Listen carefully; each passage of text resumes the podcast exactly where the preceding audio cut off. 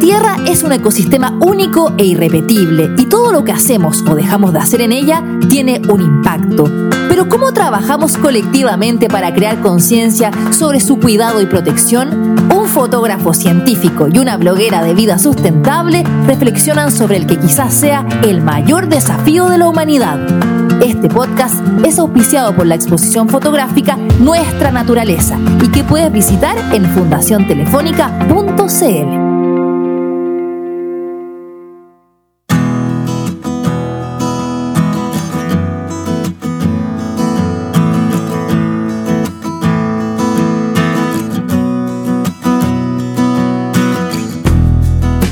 Yo antes de conocerte, Tiana, poco me cuestionaba respecto al origen de dónde vienen los alimentos. La verdad es que uno está acostumbrado a, comer lo que compra en el supermercado y ya está, y uno con suerte mira la etiqueta para ver, no sé, las calorías o los ingredientes, etcétera. Pero uno no se fija realmente dónde vienen esos alimentos que consumimos todos los días y qué sistema de producción hay detrás de esos alimentos, cuál es su impacto ambiental, cuál es su huella ecológica eventualmente. La verdad es que es algo que pareciera ser urgente que hoy lo incorporemos, ¿no? especialmente frente a un escenario de crisis climática como el que hay. Ahora, a ver si me puedes ayudar a conectar también ese tema del consumo con la agricultura, que creo que es importante hoy en día también generar conciencia sobre ese tema, ¿no? Sí, bueno, yo me he dedicado muchos años a tratar de entender de dónde viene lo que comemos, precisamente, porque de, alguna manera me di cuenta en algún momento de mi vida que, que lo que nosotros elegimos a la hora de poner un plato de comida en la mesa tiene impacto. No es lo mismo comer un, o comprar un animal que ha estado criado en un confinamiento con muy malas condiciones a comprar un animal, eh, si es que tú comes carne o comes pollo, etcétera, eh, que es un animal que ha sido libre no solamente hay un impacto para el animal, sino que también para la naturaleza, para los recursos que se utilizan y también para el sabor. Finalmente comer comida que ha sido cultivada de manera más, no sé, con estándares de bienestar animal o con estándares de producción más limpias, suele ser comida que además es mucho más sabrosa. Entonces, a mí que me gusta comer, me gusta cocinar, también por ahí me, he ido entendiendo en el mundo de los alimentos y lo que hay detrás de cada comida que ponemos en nuestra mesa. Uno ya lo ha escuchado hartas veces, pero el ejemplo del tomate, que el tomate antiguamente olía y sabía mejor, que es una realidad. Los que tuvimos la oportunidad de comer tomates limachinos y todos esos tomates que ya casi uno no los ve en el supermercado, la experiencia es totalmente distinta. Así que por eso en este capítulo hemos querido ahondar en esta temática que es agricultura y biodiversidad y que también está muy en sintonía con lo que inspira este, esta serie de podcast que se llama Nuestra Naturaleza y que también se basa en la exposición de fotografía que hemos creado y que encuentran disponible en la página Fundación Telefónica Movistar, que no es otra que fundaciontelefónica.cl. Ahí pueden encontrar eh, fotografías hechas por varios fotógrafos, entre los cuales estoy yo, sobre distintos ecosistemas de nuestro país y también conocer un poco más eh, a través de estas fotos de la crisis climática que nos afecta a todos. Y antes de presentar a nuestra invitada, queremos también invitarlos a que conozcan también la página de El Cuarto Digital, que es elcuartodigital.cl, donde podrán conocer y descubrir también interesantes equipos, como los que estamos utilizando aquí, y que les permitirán también eh, hacer podcasts que suenen tan bien como mm, nuestra naturaleza. Ahora, sin más, presentamos a nuestra invitada. Ella es Olga Barbosa, es una científica chilena e investigadora muy renombrada, profesora asociada a la Universidad Austral de Chile y también fue la primera Ceremi del Ministerio de Ciencia, Tecnología, Conocimiento e Innovación de la macrozona sur de Chile y ella ha estado centrada en investigar y en trabajar desde el punto de vista académico cómo los paisajes multifuncionales, o sea, ecosistemas que son altamente intervenidos por la acción humana, proveen servicios ecosistémicos fundamentales para las personas y también cómo eso se puede conciliar también entre la agricultura y la conservación. Así que llamamos a Olga. Llamémosla.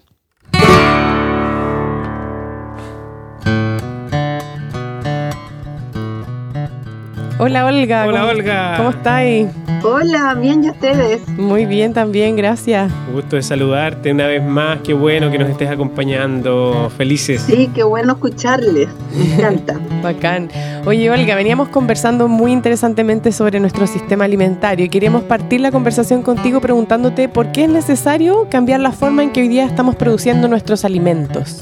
Bueno, hay varias razones, entre ellas del cómo nos alimentamos, pero la principal, diría yo, es que, aunque cueste creerlo, la agricultura, la forma en cómo estamos produciendo nuestros alimentos hoy en día, la principal causa eh, de la pérdida de biodiversidad, es decir, del deterioro de nuestro, de nuestro medio ambiente y por tanto de la extinción de especies.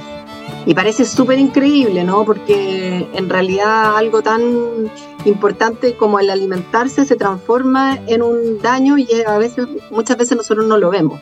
Sí, sorprende eso. En general, la falta de conciencia, especialmente hablando de temas de sustentabilidad alimentaria. Hay mucha gente que de verdad cree que los alimentos no provienen de una granja, por ejemplo, que sí provienen, por ejemplo, de un supermercado directamente. Los tomates vienen de la góndola. Y eso es complejísimo porque también habla de un sistema donde tampoco estamos conectados con el sistema productivo. O sea, ¿qué más vamos a pedir, digamos? Y desde ahí también quiero aprovechar de preguntarte, ¿cuáles crees tú que son las características únicas de Chile en materia de biodiversidad y, qué tenemos que aprovechar de, este país? Por un lado, nosotros hemos escuchado bien seguido que nuestro país tiene, bueno, tiene esta, esta suerte, entre comillas, ¿cierto?, de no tener muchas pestes en la agricultura, justamente, ya que tenemos condiciones súper importantes. Y esto es porque tenemos barreras eh, biofísicas, es decir, por ejemplo, la cordillera, el desierto, el mar, que nos, que, nos hace que seamos como una isla, ¿ya?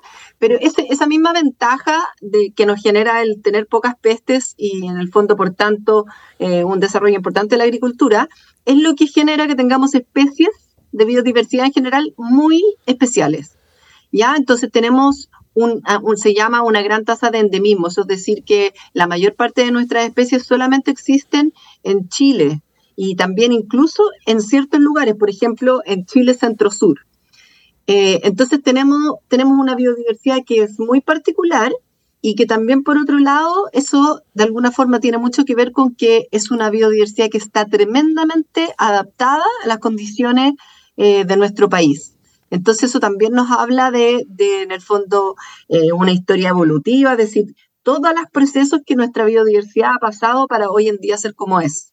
Y bueno, todo esto también tú lo, has aprendido porque eres ecóloga y has trabajado también en el mundo de la agricultura, que como lo hablamos al principio, no es muy sostenible porque finalmente lo que de alguna manera vemos en los campos son siempre plantaciones de una misma especie, que son los monocultivos, que no tiene nada que ver con esta biodiversidad que tú estás hablando. Mm. Entonces también, desde, y, normalmente cuando pensamos en, sustentabilidad alimentaria, en el mundo agrícola, uno piensa que son los agrónomos los que deberían estar como trabajando esto, pero tú vienes de la ecología, que, que es súper interesante también cómo se ha ido metiendo en, en la transformación de este sistema alimentario. Y ahí quizás también qué puede hacer la ecología por la agricultura y cómo estos cruces interdisciplinarios también están ayudando a, mejorar la forma en que nos alimentamos, entregándole más biodiversidad al, campo. Bueno, yo creo que ambas disciplinas se pueden, o sea, no solo se pueden complementar, sino que es obligación que se complementen hoy en día. Porque la verdad es que se han desarrollado de manera paralela. Entonces, eh, yo, por ejemplo, cuando me empecé a trabajar con, con agricultores, como que nadie entendía por qué yo estaba metida ahí, eh, qué, es lo que yo podría aportar. Y la verdad es que también se generaron como un poco como de, desconfianza, ¿no? Es como ya está loca que viene a hacer aquí y si no es agrónoma. Eh, y en realidad uno con el tiempo se da cuenta que está, em, no se dice desatachado, está como desacoplado eh, este sistema alimenticio, que depende absolutamente de la biodiversidad y del medio ambiente, está desacoplado con el observar lo, el funcionamiento de la biodiversidad. Es, mm. como, es como un poco lo que decía Cristian, es como pensar que los alimentos vienen de la góndola del supermercado y no de un huerto o de un campo, por muy monocultivo que sea, que está inserto en un paisaje. Entonces, creo que puede aportar muchísimo de, primero, yo diría por ambos lados. Primero, yo como ecóloga aprendo mucho de la agricultura, de los agricultores y las agricultoras, porque puedo reenfocar mis preguntas y porque además aprendo cosas que no sé. Y por otro lado, ellos y ellas pueden aprender de lo que, de lo que yo sé, porque yo sé de procesos. En el fondo, de procesos que ocurren, por ejemplo, a nivel de paisaje y también de procesos que ocurren eh, incluso, por ejemplo, en un huerto en particular y que pueden también estar influenciando eh, su, su rendimiento, por ejemplo. Y ahí quizás también tengo la sensación de que como con el mundo de la agricultura y la conservación siempre hay una especie de pugna en el fondo, como de, necesitamos más hectáreas para producir alimentos, porque hay una presión en el fondo como de la población crece, necesitamos más alimentos y por lo tanto de alguna manera eso hay que cortar los bosques, sacar eh, todo lo que hay como nativo de especies no comestibles y plantar más maíz, más trigo, meter más vacas acá, etcétera. Entonces, y está como esta lógica de, que es lo uno o lo otro. Y yo siento que en el trabajo que tú has hecho es súper interesante esa como compatibilidad de, de que como que ambos eh, se potencian, ¿no? Y ahí también, a lo mejor nos puedes dar un ejemplo de, algún lugar, algún proyecto que hayas hecho, que hayas podido ver también resultados, porque no sé si también estos son resultados de muy largo plazo o es realmente algo que uno puede ver en el corto plazo. Mira, yo no sé si en el fondo los resultados se ven a largo plazo, yo diría que es como a mediano plazo. Eh, por ejemplo, cuando uno dentro de un campo eh, genera islas de vegetación, le decimos nosotros, usted tienes un cultivo en particular que es más bien un monocultivo y, y como que rompes, entre comillas, ese paisaje eh, poniendo árboles y plantas nativas, ¿ya? y también después generas corredores, vas uniendo esos, esos parches de vegetación que, que están dentro de ese cultivo para que podamos permitir el flujo de las especies pero diría yo más que, más que los efectos a largo, corto plazo, así como biofísicos ahí en el campo mismo, lo que sí es algo muy a largo plazo es el romper esta barrera que tú mencionas.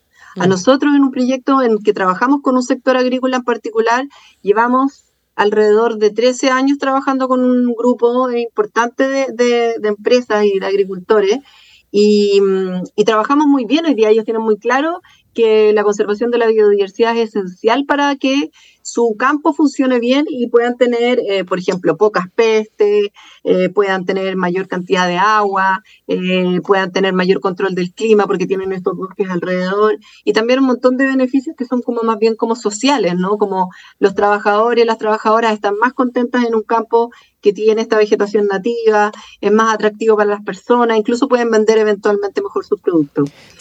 Pero eso ha tomado muchísimo tiempo, entonces está tan, esta cosa que yo te decía, está tan separado el, el de dónde viene la mm. comida eh, de, de, este, como de la idea de este paisaje que cuesta mucho hacer como el cambio de switch a las personas. Eso es lo que toma más tiempo que, que, lo, que los resultados mismos en el campo cuando hacen intervenciones. Claro. Y ahí, y quizás la, la pregunta como clave desde la perspectiva del empresariado, ¿no? Como, ¿esto es más rentable, te vuelve más rentable o es un costo que tienes que asumir como parte de, tus procesos, entendiendo el contexto también climático y todo lo que se vive? o, o, cómo también convences a ese empresario de hacer esa gestión? Bueno, primero las medidas de conservación que nosotros implementamos o implementamos con ellos eh, son bastante baratas. Yo, o sea, lo primero es como romper este mito de que es algo carísimo. ¿ya? Y, está relativamente bien comprendido en varios sectores de la, del agro que los monocultivos no son eh, lo más adecuado, porque, porque en el fondo se pierde una propiedad de la naturaleza que se llama resiliencia. Y, y solamente voy a explicar brevemente que lo que es la resiliencia no es resistencia, sino que es una propiedad que cuando un sistema tiene un shock o, le ocurre una perturbación importante, puede recuperarse a través del aprendizaje y puede cambiar un poquitito, pero mantiene sus mismas funciones. No se mantiene igual, ese es el tema del aprendizaje y del cambio bien importante. Entonces, lo que, lo que se, se ve muy deteriorado cuando en el fondo no tenemos estos espacios de biodiversidad dentro de un campo es la resiliencia. Y la resiliencia, por ejemplo, el cambio climático se ve muy rápido y eso ellos lo han podido ver en el tiempo. Ellos ven que un cultivo que es un monocultivo tiene mayor problemas de agua, eh, no tiene sombra, por lo tanto a veces la fruta, cuando estamos hablando de fruta, se quema. Entonces, la verdad es que eh, ahora con el tiempo, sobre todo con los efectos del cambio, climático, se han dado cuenta que, que no es una locura lo que estamos proponiendo. Y en función de eso mismo, o en relación a eso mismo que tú comentabas, yo una vez también hablaba con, unos científicos en Santiago que también trabajan con el tema de, agricultura y me decían que, por ejemplo, estudiar las plantas es súper interesante, porque una planta, por ejemplo, no puede escapar, no puede salir arrancando como eventualmente podría eh, un animal. Entonces, de esa perspectiva, las plantas, no los animales, digamos, pero las plantas, que es un elemento importante de un ecosistema, eh, tiene que adaptarse más rápido de alguna manera.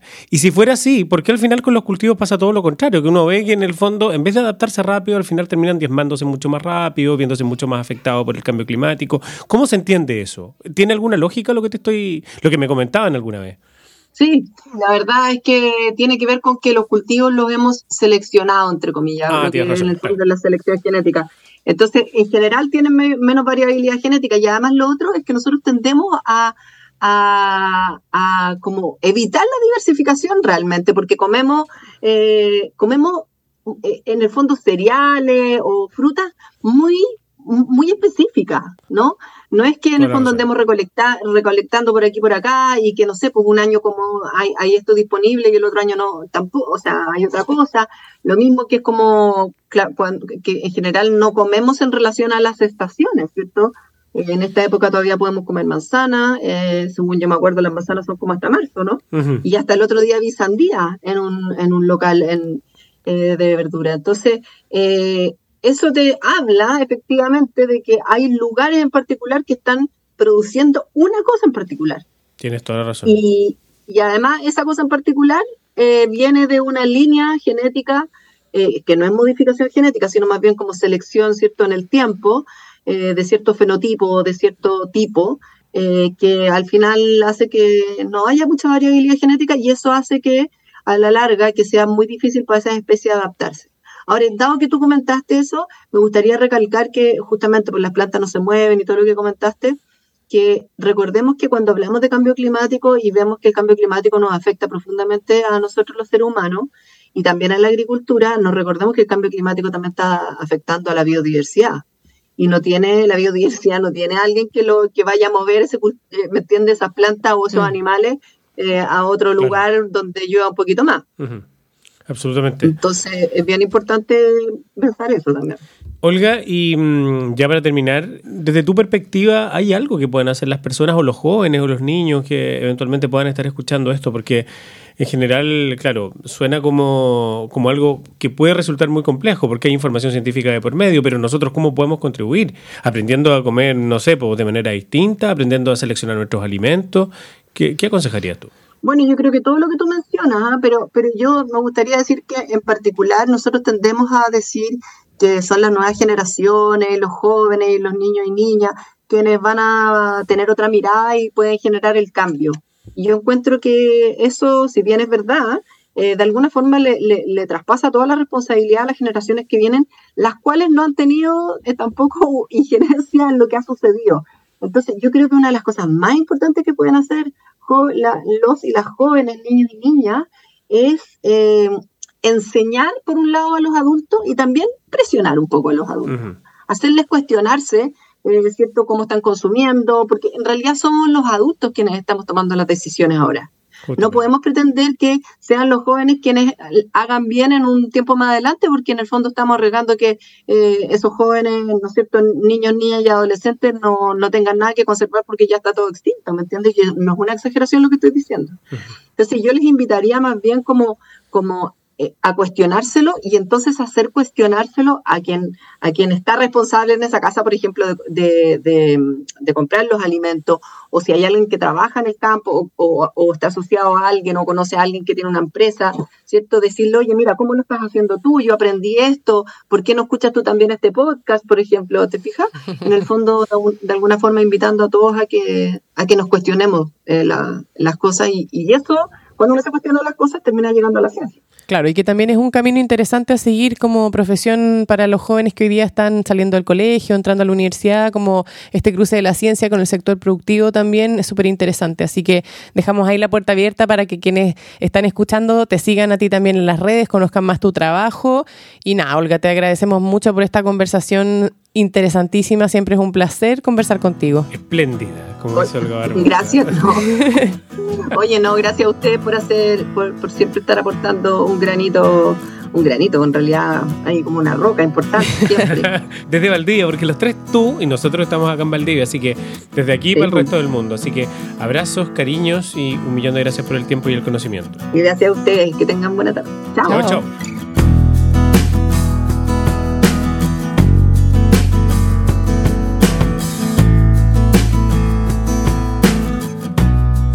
Qué interesante esta conversación. Creo que con la Olga, para mí es uno de los grandes referentes en, estos temas de sustentabilidad alimentaria, además desde una perspectiva científica y con sólidos argumentos, ¿no? Cómo incorporar la biodiversidad en la agricultura y hacer así nuestra producción de alimentos más sustentable y más también resiliente, como decía ella.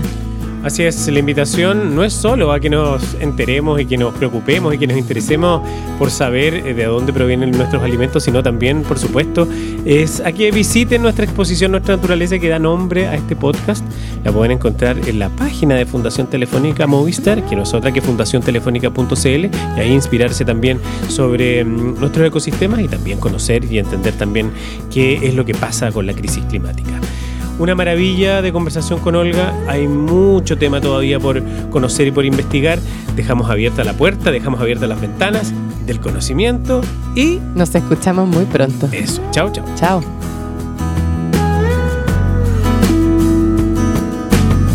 Este podcast es auspiciado por la exposición fotográfica Nuestra Naturaleza y que puedes visitar en fundaciontelefónica.cl.